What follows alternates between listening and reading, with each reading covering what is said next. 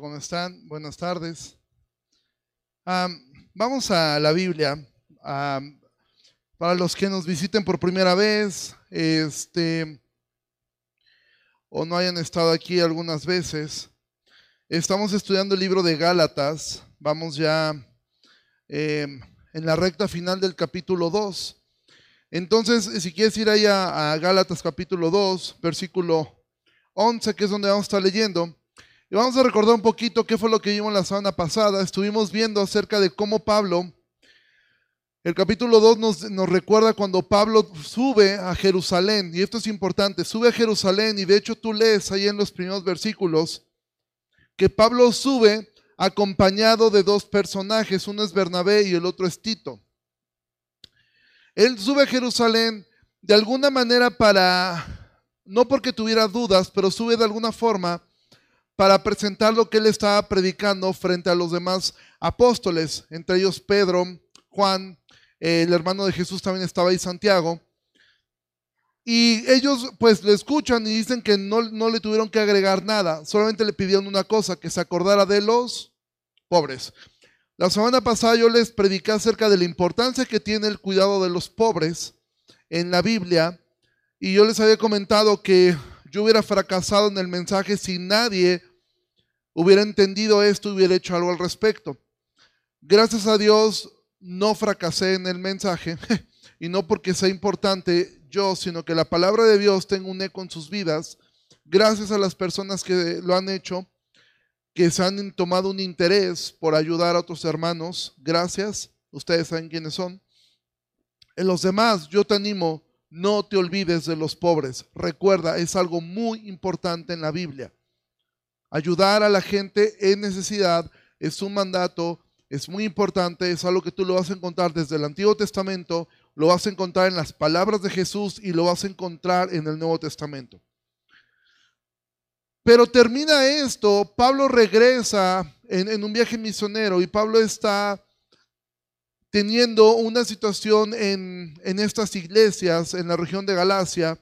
Y es aquí donde vamos a entrar a una de las historias pues más conocidas, pero que es un poco difícil a veces de entender y vamos a poder sacar algunos principios de esta historia. Versículo capítulo 2, versículo 11, por favor, de Gálatas. Dice así: Pero cuando vino Pedro a Antioquía, Pedro el apóstol, pero cuando vino Pedro a Antioquía, le resistí cara a cara porque era de condenar. ¿Tú te imaginas a la gente de, la región de Galacia cuando escuchó esto? Si yo te pregunto a quién le gusta el chisme, el 99.9 de la gente levanta la mano. Pablo no estaba chismeando, Pablo estaba hablando algo que iba a ser de edificación, pero seguramente todos dijeron, a ver, a ver, ¿cómo estuvo eso? Pero cuando vino Pedro lo resistí cara a cara porque era de condenar. Pues antes de que viniesen algunos de parte de Jacobo, Jacobo es Santiago, comía con los gentiles, pero después que vinieron se retraía y se apartaba porque tenía miedo de los de la circuncisión. Y en su simulación participaban también los otros judíos, de tal manera que aún Bernabé fue también arrastrado por la hipocresía de ellos. Pero cuando vi que no andaba rectamente conforme a la verdad del Evangelio, dije a Pedro delante de todos, si tú, siendo judío, vives como los gentiles y no como judío, ¿por qué obligas a los gentiles a judaizar? Nosotros, judíos de nacimiento y no pecadores entre los gentiles, sabiendo que el hombre no es justificado por las obras de la ley, sino por la fe de Jesucristo, nosotros también hemos creído en Jesucristo para ser justificados por la fe de Cristo y no por las obras de la ley, por cuanto, las, por cuanto por las obras de la ley nadie será justificado. Estas son de esas historias donde no tenemos, donde a todos nos encantaría saber qué pasó, qué le contestó Pedro. ¿Tú te imaginas el momento tan incómodo? Imagina por un momento que estamos aquí y de repente eh, em, aquí imagina que está Pedro, el, apóstol Pedro, y también está Pablo, y pues obviamente todos muy emocionados de tenerlos. Pero Pedro se comienza a comportar raro. ¿Y has estado, alguna vez en alguna eh, conversación incómoda cuando dos personas comienzan a hablarse fuertemente y tú estás en medio de los dos, como diciendo, ¿qué hago? ¿Me quedo? ¿Me voy? ¿Hablo? Es súper incómodo estar en una situación de esas. Seguramente aquí cuando Pablo habla esto, seguramente toda la gente se quedó fría. Recuerda algo, estaba hablando y confrontando al apóstol Pedro. Si hay un personaje del Nuevo Testamento, evidentemente después de Jesús y de Pablo, que quisiera yo conocer es a Pedro. Ahora, en este momento Pedro era el apóstol. Mira, tú lees el libro de los Hechos, la mitad del libro de los Hechos nos narra a Pedro, las predicaciones de Pedro. La otra mitad de Hechos nos narra a Pablo. Pedro era una persona muy importante dentro de la iglesia. Y que yo pienso que cuando la, la gente de Galacia supo que Pedro iba a venir, todos estaban emocionados, todos estaban contentos, todos estaban, oye, viene el apóstol Pedro. Mira, nosotros hemos recibido algunas visitas de algunos hombres de Dios que pues admiramos, o en lo personal admiro y sé que muchos de ustedes. Yo recuerdo cuando vino este, el pastor Sugel Michelén, cuando estuvo con nosotros eh, en la iglesia, de verdad yo veía la expectativa de la gente y muchas personas acercándose a él y lo era un hombre. Ahora, tú imagina que hubiera estado eh, Sugel Michelén, que es una persona que pues muchos admiramos, y de repente uno de los pastores de aquí hubiera confrontado a Sugel frente a todos nosotros.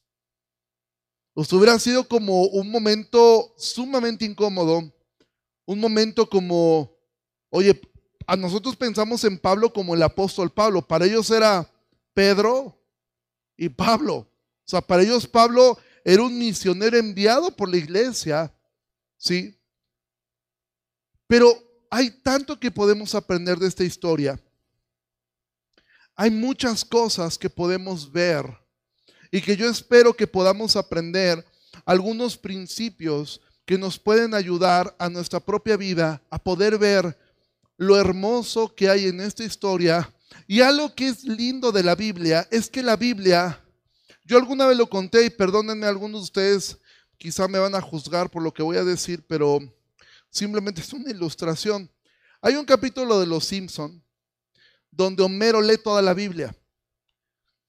Y de repente Homero está muy enojado y le dice a su hija Lisa, todos los personajes en este libro son un desastre menos uno. ¿Sí? Y eso es algo lindo de la Biblia, porque excepción de Jesús, todos los demás personajes que tú vas a leer en la Biblia fueron un desastre. Y la Biblia no trata de ocultar eso. La Biblia nos narra tanto los éxitos como los fracasos de estos personajes.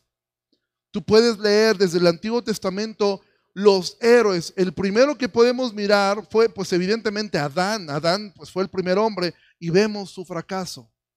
Después hay dos hijos, vemos sus fracasos. Después viene el primer gran libertador que podríamos llamar así, Noé. Y tú ves la paciencia de Noé, pero después ves que Noé lo primero que hace cuando se baja del, arca, ¿qué es? Se pone una guarapeta, ¿sí?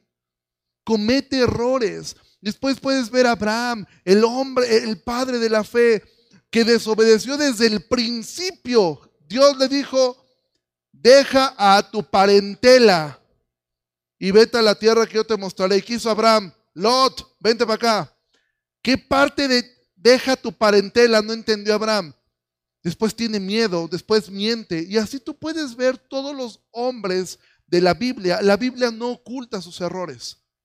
Llegas al Nuevo Testamento y, y bueno, de Pablo vemos, tú ves una carrera ascendente, pero nada más mira su pasado y fue un desastre. Entonces, Gálatas nos está enseñando acerca de la importancia que tiene el preservar el Evangelio.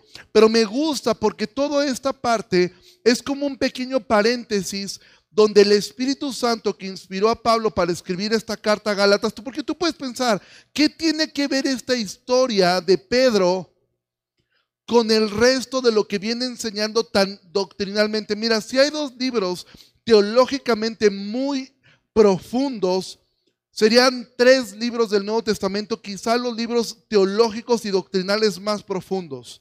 Romanos, Gálatas y Hebreos. Esos tres libros son, no, no digo que los demás no, pero esos tres libros, prácticamente cada dos versículos tú podrías pararte y, y enseñar un montón de principios de teología. Ahora, ¿por qué en Gálatas? En medio de esto hay un pequeño paréntesis que lo vimos desde la semana pasada acerca de la ayuda a los pobres e inmediatamente Pablo nos va a contar una anécdota, una historia que ocurrió con Pedro que bien pudo habérsela brincado porque podemos pensar, ¿esta habrá sido la única vez que hubo alguna diferencia entre ellos? No, probablemente hubo otras. Pero ¿por qué es importante esto? Porque mira lo que dice el versículo 14. Pero cuando vi que no andaba rectamente, ¿quién Pedro? Cuando vi que no andaba rectamente conforme a la verdad del Evangelio, dije a Pedro delante de todos. Mira, el Evangelio no es algo que solamente debes aprender, debes memorizar, debes conceptualizar. El Evangelio es algo sobre lo que debes caminar. Amado, de nada te va a servir si tú simplemente sabes mucho de la Biblia, has aprendido mucho de la palabra de Dios, puedes explicar todos los conceptos de cristología, puedes explicar perfectamente, bueno, eso no creo que nadie lo logre, pero quizá tú seas el mejor explicando acerca qué es la, cómo funciona la Trinidad, tú pudieras saberte todo esto. Pero si tú no andas conforme a la verdad del Evangelio, todo eso no te servirá de nada. Porque el Evangelio no es algo que simplemente tenemos que aprender conceptualmente. Mira, uno de los teólogos más prominentes, y es la verdad, un teólogo muy prominente, del siglo pasado fue un austriaco que se llamó Karl Barth. Este hombre tenía una mente privilegiada. Si tú lees, por ejemplo, y de, hecho yo sí lo recomendaría, si tú lees los comentarios de Barth respecto a Romanos, es impresionante. O sea, el tipo tiene una agudeza mental impresionante. Él de hecho luchó mucho contra algunos movimientos progresistas que se estaban levantando en Europa. El tipo era un teólogo y se le consideraba uno de los teólogos más importantes de su época. Doctrinalmente era un hombre privilegiado, pero por el otro lado el tipo vivía con su esposa, pero después se enamoró de la secretaria él dijo, es que esto no puede, esto no puede no venir de Dios, porque ¿cómo es que amo tanto a mi secretaria? Se llevó a la secretaria a vivir a su casa y ahí las tuvo a las dos. Y así se murió. Son un hombre que doctrinalmente ni todos los que estamos aquí juntos, y lo digo con todo respeto, pero ni todos los que estamos aquí juntos vamos a lograr profundizar en la teología como Bart lo logró. Pero el punto fue que él no estaba caminando conforme a la verdad del Evangelio.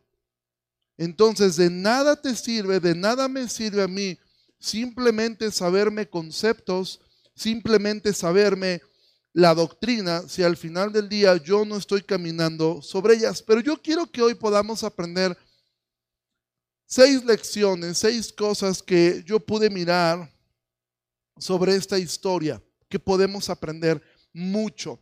Porque, ¿por qué razón tú ves que Pedro dice aquí que antes de que vinieran algunos de Jacobo comía con los gentiles? Recuerda, la iglesia de Antioquía había judíos y había gentiles. Uno de los temas más importantes para los judíos, aparte de la circuncisión, era la comida. Los judíos hasta el día de hoy se cuidan mucho en lo que comen. Comen comida lo que se denomina como comida kosher. ¿sí? Entonces Pedro, de hecho, había tenido él un éxtasis donde Dios mismo le había dicho, mata y come.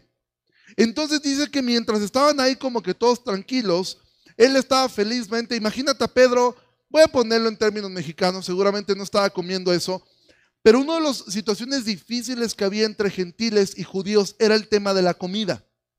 Porque los judíos Algunos de ellos, aunque ya sabían que tenían libertad en Cristo, pero estaban tan acostumbrados desde niños a una alimentación que seguramente ellos no comían nada que los otros eh, gentiles. Pero ahora los gentiles se convertían a Cristo y ellos seguían su alimentación como, como siempre.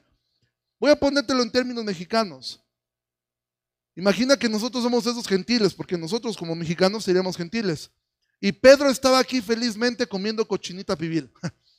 Se sentaba con nosotros, echaba sus tacos de cochinita pibil. Oye, este, Pedrito, aquí tengo unas patitas en escabeche, échamelas para acá. Y estaba feliz comiendo con ellos. Pero cuando llegan algunos amigos de Santiago, recuerda, Santiago era el líder de la iglesia en Jerusalén. Todos eran judíos. Por ende, todos no tenían problema con la alimentación. Aunque entendían que podían comer de todo, pues no cambiaron su dieta porque ellos de por sí venían comiendo así. Pero dice que cuando llegaron ellos, Pedro agarró como que el taquito, lo hizo un ladito, se paró y se fue a la otra mesa y dice que se retraía y se apartaba. De repente dejó de comer con ellos y empezó a... ¿Por qué? Porque tenía miedo de los de la circuncisión. Tenía miedo de que le iban, oye Pedro, ¿qué te pasa? ¿Cómo que estás comiendo este jamón? O sea, ¿cómo que estás comiendo esto? ¿Por qué? Porque este era un tema importante para los judíos. Era algo que Pedro empezó a tener miedo y empezó a hacer algo que no debía hacer. Comenzó a simular. Ahora, ¿qué es lo primero que quiero que aprendamos? Primer cosa, nunca te generes expectativas de ningún hombre. Las expectativas son cosas que te van a dañar. Si tú te generas expectativas de los pastores, si tú te generas expectativas de la gente en la iglesia, no hombre, ¿cómo es posible que él haya hecho eso? ¿Cómo es posible? Es que eso no es posible. Ahora, amado, la Biblia nos enseña que todos somos falibles. Evidentemente, los que estamos eh, eh, llamados al ministerio tenemos que esforzarnos por ser un ejemplo. Eso es una realidad. Pero si tú fincas tus expectativas sobre un hombre, incluido tu cónyuge, amado, tú puedes salir lastimado. Y mucha gente se va de la iglesia por eso. Es que me acabo de enterar, que tal hermano que me invitó o tal pastor, ¿cómo es posible que esas cosas pasen? Desgraciadamente ocurren. Mucha gente de esta iglesia puede haber dicho, imagínate un gentil viendo a Pedro cómo se comportaba. Ha dicho, nah, Pedro ve cómo es, hasta Pablo lo tuvo que confrontar. Yo mejor me voy de aquí porque estos son unos hipócritas. Y esa es una de las, de las cosas que siempre critican más de las iglesias. Tú tienes muchos familiares probablemente que te han dicho, es que la iglesia está llena de hipócritas. Yo amé el día que pude decirle a un primo mío, algo que no es una frase mía, es algo de John MacArthur, pero que pude decirla felizmente en una comida familiar. Un primo me dijo, es que las iglesias están llenas de hipócritas y dije, me acordé de lo de MacArthur, le dije, sí, y tenemos lugar para uno más. Así que eres bienvenido el día que quieras. ¿Sí? Porque es verdad. El problema es que la gente tiene una expectativa de que la iglesia es un club de santos, es un museo de santos. Y aquí tenemos a San Rodrigo, a San Claudio, a, Santa este, Montserrat, etc. Y tenemos un museo de santos. No, la iglesia no es un museo de santos. La iglesia es un hospital de gente enferma que hemos sido sanados por la sangre de Cristo, pero aún estamos en la etapa de una recuperación. Entonces, no tengas expectativas, ten fe, porque las expectativas te pueden terminar alejando de Dios, de la iglesia, cuando alguien no cumple tus expectativas. Si tú estás aquí porque tienes expectativas de la iglesia, tienes expectativas de Dios, tienes expectativas amado, lo más probable es que te vamos a fallar, no vamos a cumplir tus expectativas. Y sabes que a Dios no le interesa en lo más mínimo llenar tus expectativas. Él nunca te va a fallar. Pero es muy probable que Dios no te dé lo que tú quieres. Porque Dios está interesado en darte lo que necesitas, no necesariamente lo que tú quieres. Segunda cosa que podemos aprender de esto. Primer punto, no que no te no pongas expectativas ni en el apóstol Pedro, porque aún el apóstol Pedro te puede fallar. Segunda cosa, el camino del evangelio está lleno de confrontaciones. Está, a, veces, a veces hay procesos de disciplina. A veces tendrás que aprender a estar en desacuerdo con otras personas. En el caso, fíjate las palabras que Pablo ocupa. Dice, en su simulación participaban, dice, el versículo 11, le resistí cara a cara porque era de condenar. ¿Qué palabra tan fuerte ocupa Pablo? Era de condenar. ¿De condenar a dónde? Al mismo infierno. O sea, Pablo era bravo. O sea, Pablo no era políticamente correcto, ¿eh? Pablo lo que estaba diciendo, si yo dejo a Pedro de esta forma y Pedro sigue en esta simulación y muere simulando esto, será muy Pedro. Pero ahí te va Judas. Entonces, este camino del cristianismo está lleno muchas veces de tener que confrontarnos entre nosotros. Mira, ahorita pasó un grupo de miembros aquí a, la iglesia. Yo no sé ustedes que están a punto de ser miembros, qué expectativas tengan de nuestra reunión de membresía. Pero si tú piensas que en nuestras reuniones de membresía nos aventamos bombones unos a otros y rosas y flores, te vas a decepcionar rotundamente. Hemos tenido reuniones de miembros que se ponen sabrosas, donde el confrontarnos, el contrastar ideas, de repente se pone, gracias a Dios, a excepción de una, de una sola, han terminado bien. Y sí, a veces uno sale molesto, a veces uno sale como que, híjole, me dieron entre todos, ¿sí? Pero eso es, si tú quieres ser cristiano, olvídate de lo de la membresía, pero si tú quieres ser cristiano, tienes que acostumbrarte a que en este camino va a haber confrontaciones a veces. Va a haber un hermano que te va a decir, hey, eso que estás haciendo no está bien. Porque no estás caminando conforme al Evangelio. En este camino a veces van a haber procesos de disciplina.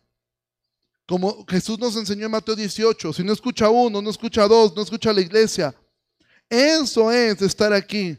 Y, vamos y a veces vamos a tener que aprender a estar en desacuerdo.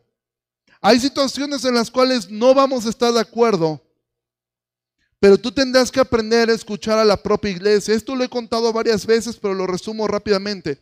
Mark Dever cuenta una historia de cuando ellos necesitaban comprar un piano para la iglesia, un piano que en pesos mexicanos costaba más de un millón de pesos.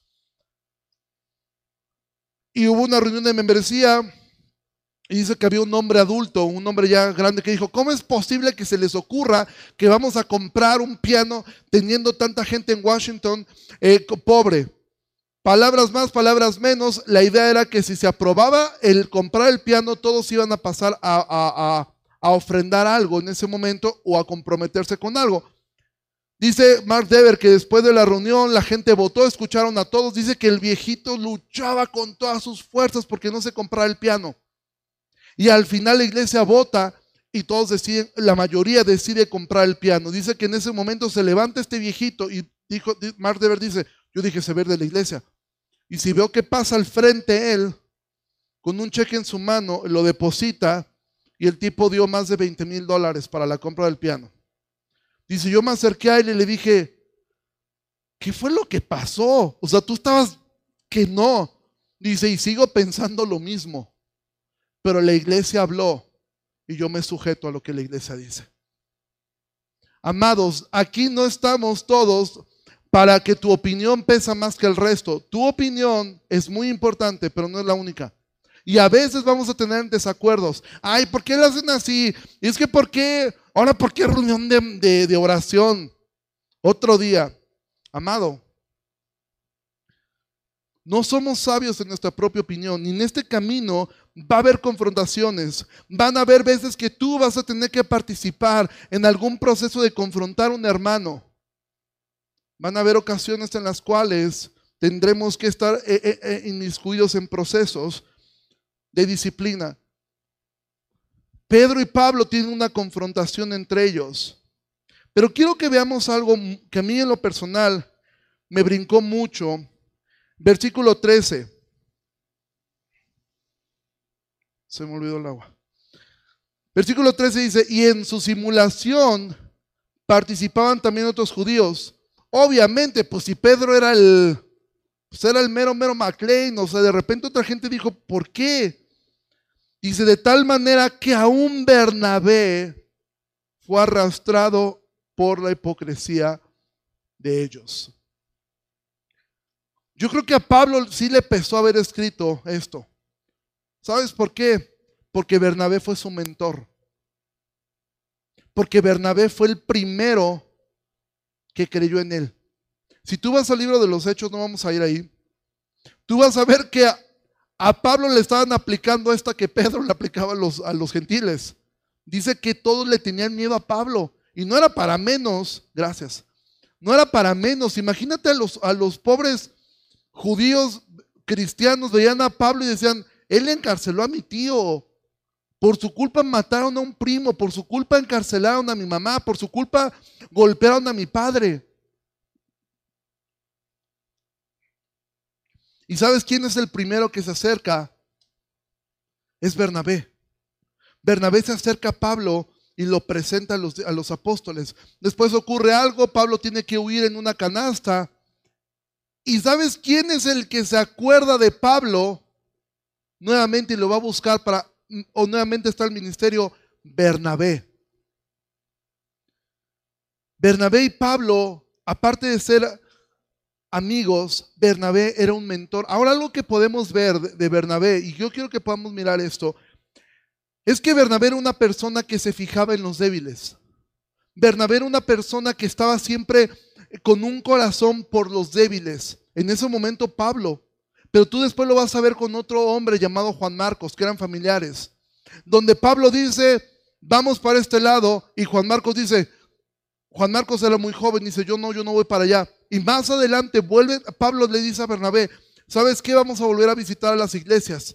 Y, entonces Bernabé le dice, pues nos traemos a, a Marcos, y Pablo dice, no, porque nos abandonó la vez pasada. Me encanta que Lucas, el autor de Hechos, no nos deja claro quién tenía la razón. Él es muy objetivo. Simplemente nos narra lo que ocurrió. Pero ¿sabes qué ocurrió? Que Bernabé entonces dice, ¿sabes qué? Yo me voy con Marcos. Y Pablo dice, yo me voy con Tito. Siempre vas a ver que Bernabé tenía una inclinación por los débiles. Una inclinación por, por cuidar, por proteger, por ser un pacificador. Yo en lo personal creo que la razón en ese punto la tenía Bernabé. ¿Por qué lo pienso así? Porque después Pablo va a tener que decir, llámenle a Marcos porque me es útil para el ministerio. O sea, Bernabé tenía razón. No, no, había, no hay que desechar tan rápido a las personas.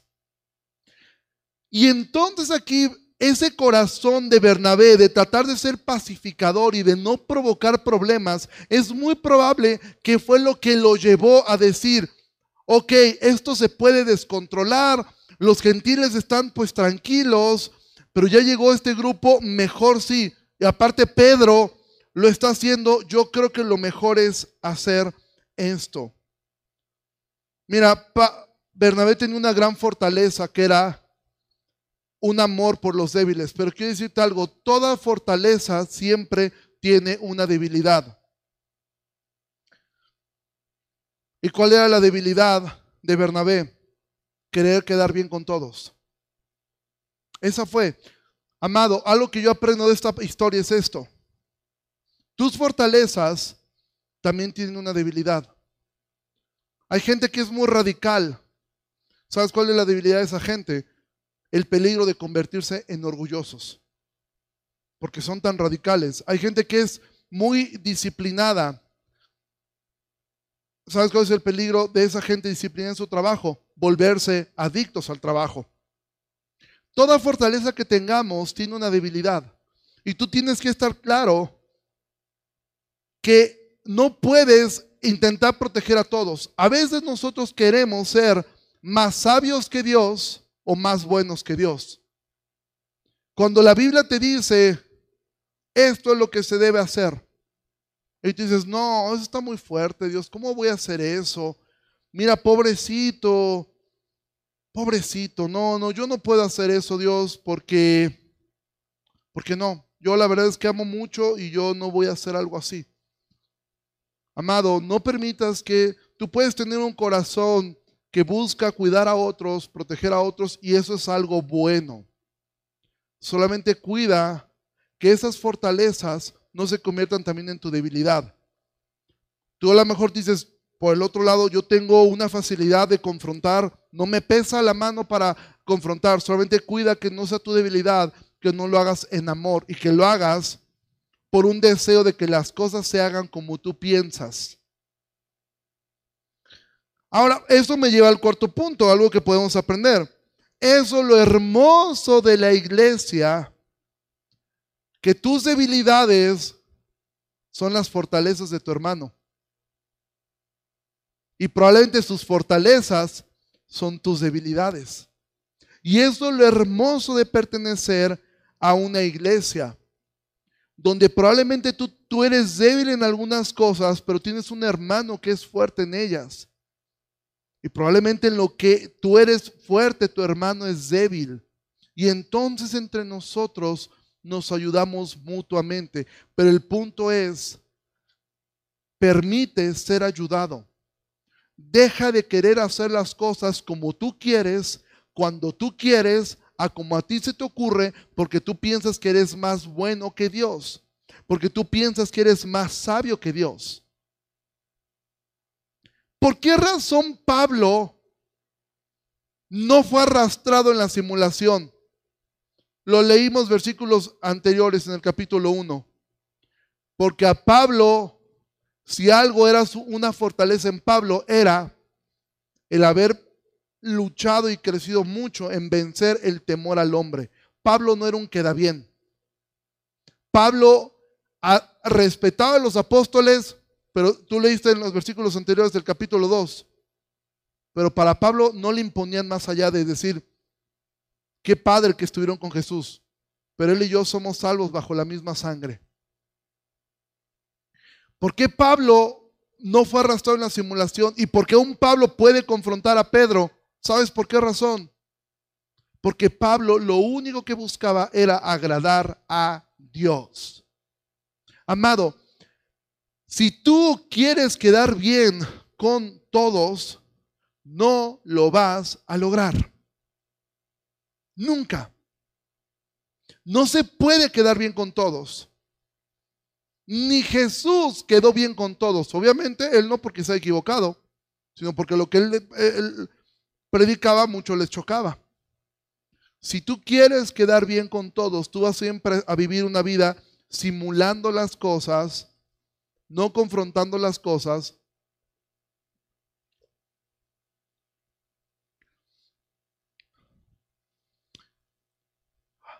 Necesitamos unos de otros.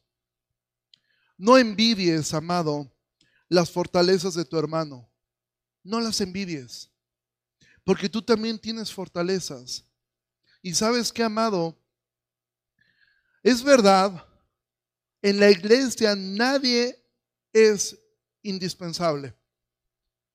Pero tú no lograrás entender cuán necesario eres en la iglesia.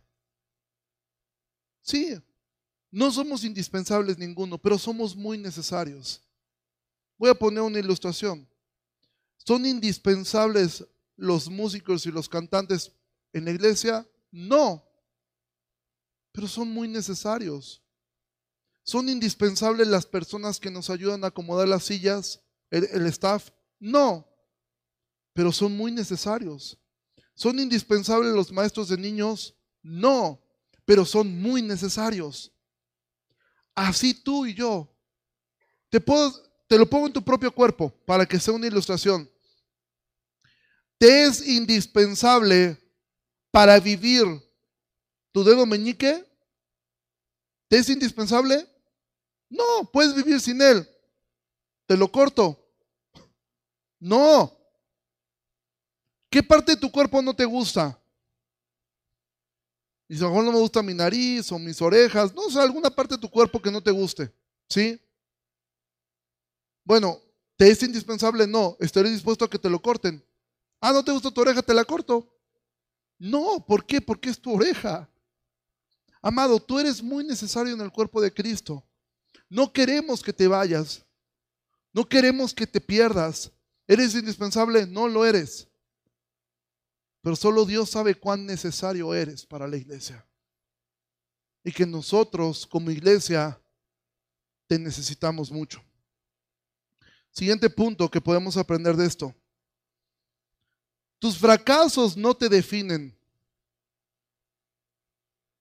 Los fracasos de Pedro cuando negó a Jesús no lo definieron.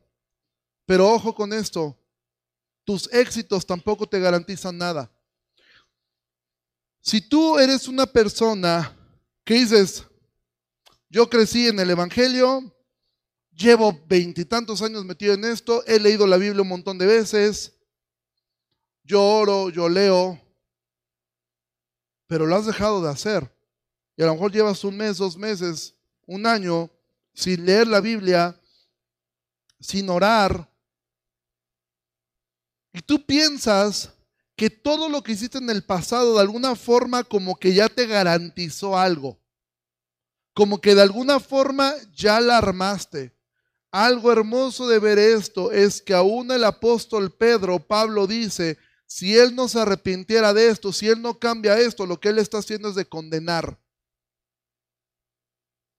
Amado, no importa que tú de, de joven hayas leído la Biblia de pe a pa, no importa que tu abuelo, tu padre, tu bisabuelo y a lo mejor tú puedes remontar toda tu genealogía hasta llegar al apóstol Juan, no importa tus éxitos pasados, no te garantizan absolutamente nada en el futuro.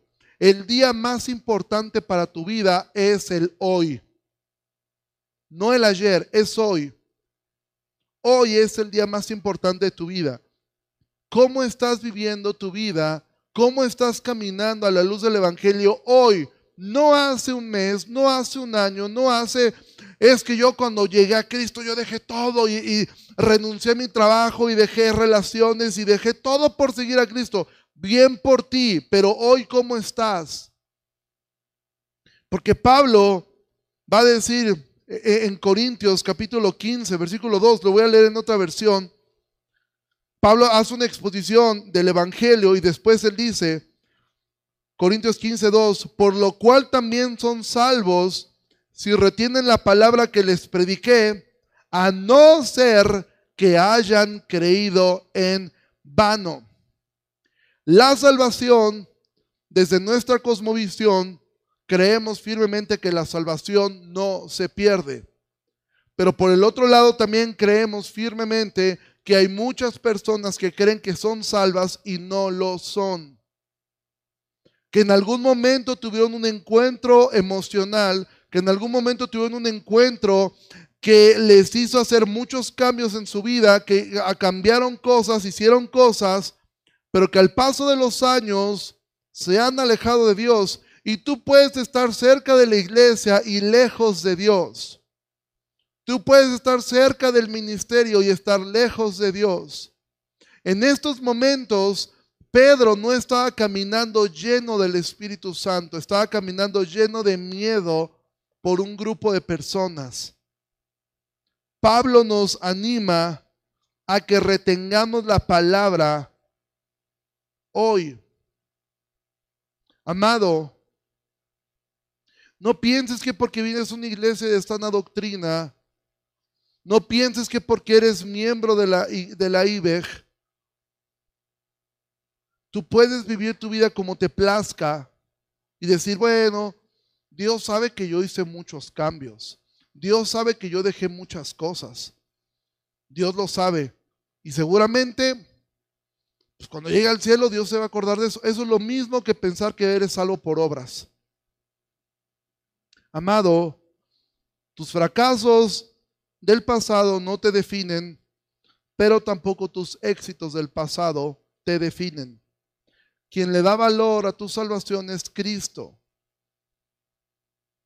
Y Jesús dijo, el que perseverare hasta el final será salvo.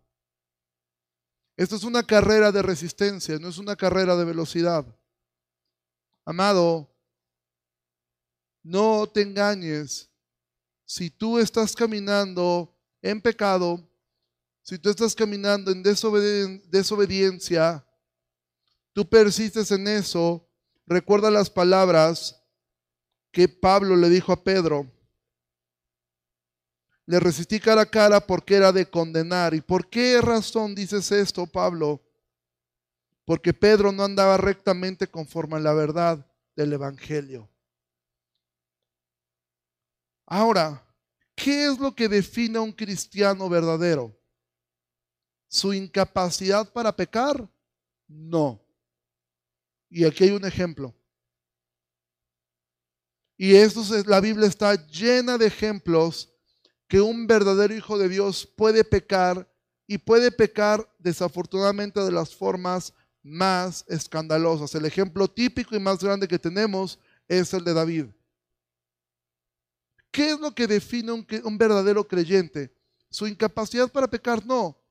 ¿Qué es lo que lo define al creyente verdadero? La capacidad que el Espíritu Santo le da para arrepentirse. Eso es lo que define a un cristiano. Tú quieres saber si realmente eres cristiano. Busca el testimonio del Espíritu tu Espíritu de que eres un hijo de Dios. ¿Cuál es ese testimonio? El arrepentimiento. El arrepentimiento no es una obra. El arrepentimiento no es una obra, es todo lo contrario. Es reconocer que no puedo hacer nada por mi pecado. Es reconocer que no puedo cambiar es reconocer que no puedo hacer nada más que ir con Dios y rogar su perdón y que Él ponga en mí el querer y el hacer por su buena voluntad. Entonces, no, no, en tu mente estés pensando, ah, entonces no que no es por obras. No, no es por obras, pero el arrepentimiento no es una obra, el arrepentimiento es un fruto, el arrepentimiento es la, el fruto más claro de que no confías en tus obras, que no confías ni en ti mismo. Estoy tan, estoy tan sumergido en el pecado que no puedo confiar en mí. No tengo la capacidad para cambiar. Entonces voy con el Señor, confieso mi pecado, hablo lo que tengo que hablar, me someto a mis autoridades, ya sean tus padres, ya sea tu jefe en el trabajo, sea tu marido, o sea la iglesia. Me someto y entonces hago las cosas como Dios dice no como yo pienso hacerlas, no como yo quiero hacerlas. Amado, si tú no estás caminando en la verdad del Evangelio, tú corres el peligro de que entonces probablemente tú creíste en vano. Realmente nunca has sido salvo.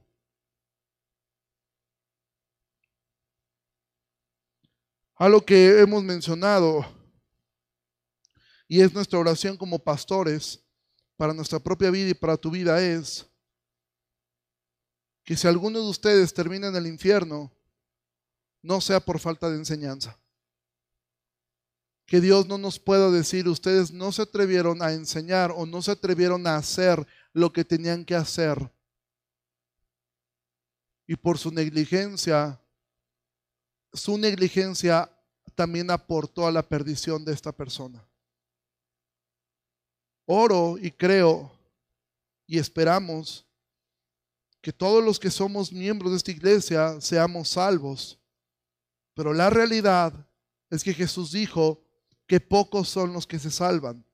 Jesús dijo que la puerta es angosta. Jesús dijo que el camino es angosto. Y Jesús dijo que el camino que lleva a la perdición es ancho y muchos andan en él.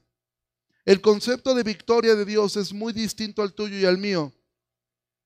Uno pensaría, al final Dios ganó con 7 mil millones de salvos y nomás se le perdieron, se perdieron 2 mil millones. No. Jesús dejó claro que la gran mayoría de la gente no irá al cielo. La mayoría de los seres humanos, bíblicamente hablando, en palabras de Jesús, la mayoría de la raza humana terminará en el infierno. Amado, ser cristiano no es un juego. Ser cristiano conlleva esto, no tener expectativas en nadie, sino solamente en Dios. Es un camino que me lleva a tomar una cruz donde voy a ser confrontado o me va a tocar confrontar otras personas. Es un camino donde tengo que tener cuidado de mis debilidades. Es un camino donde tengo que considerar al resto de mis hermanos, amarlos, servirlos y dejarme servir por ellos. Es un camino donde mi pasado, ni bueno o malo, me define en mi futuro. Tengo que esforzarme hoy en caminar en el camino que el Señor me ha puesto. Y último punto, y esto es lo más hermoso, al final del día Dios siempre gana. Algo que es hermoso es ver que estos dos hombres tuvieron una confrontación. A mí me hubiera encantado escuchar qué contestó Pedro. Pero viendo, yo lo que creo es que esta vez Pedro hizo lo correcto. Yo creo que Pedro esta vez paró y dijo, Pablo tiene razón y estoy actuando mal. Y sencillamente lo cambió. ¿Sí? ¿Cómo lo sé que no hubo en Pedro ni resentimiento ni rencor? Porque tú vas a leer en segunda de Pedro, casi en los últimos versículos donde donde Pedro dice, habla acerca de las cartas de nuestro amado hermano Pablo. Sí, ese que me confrontó cara a cara y que por cierto lo puso en un libro durante los, que durante los siguientes dos mil años todos lo sabrán. Bueno, este es mi amado hermano Pablo. Y sí, hay algunas cosas que son difíciles de entender. Amado, el cristianismo se trata de caminar, de caminar no te generes expectativas sobre los hombres. Todos los hombres van a fallar. Pon tus ojos siempre en Cristo. Deja que otros te sirvan. No confíes en tus habilidades tanto, porque tus fortalezas también tienen debilidades. Y quiere el Señor usar esta historia para ayudarnos a mirar algo bueno que si aún el apóstol Pedro en algún momento estuvo caminando mal, nos da esperanza de saber que nosotros, si caminamos mal, tenemos el mismo Dios que Pedro. Un Dios no es un Dios de segundas oportunidades, es un Dios de segundas, terceras, cuartas, quintas, sextas. Mientras tengas un aliento de vida, tú puedes acercarte a Dios. Ponte de pie, vamos a terminar, por favor. Padre, te agradezco mucho por tu palabra. Te agradezco porque nos permites poder dar un vistazo acerca de cómo era la vida en la iglesia hace miles de años. A veces nos asustan los problemas que como iglesia enfrentamos y a veces pensamos esto no puede ser, esto no puede estar bien. Pero cuando miramos tu palabra y vemos estos grandes hombres que tú levantaste, como ellos también, entre ellos se tenían que confrontar, entre ellos tenían que hablarse, nos da paz de saber que nosotros estamos seguros en que tú siempre ganas. Porque al final tu evangelio se siguió extendiendo. Al final estos hombres siguieron predicando. Ambos murieron martirizados, pero ahora ambos disfrutan de tu presencia para siempre. Confiamos en que nosotros estaremos allí también contigo. Ayúdanos, Señor, a no confiarnos. Ayúdanos a escudriñar nuestro corazón continuamente. Pero ayúdanos, Señor, a estar seguros que no son nuestras obras, sino tu sola gracia la que nos ha salvado. Todo esto te lo pedimos en el nombre de Jesús. Amén. Iglesia, que pase un excelente domingo. Dios les bendiga mucho. Nos vemos la semana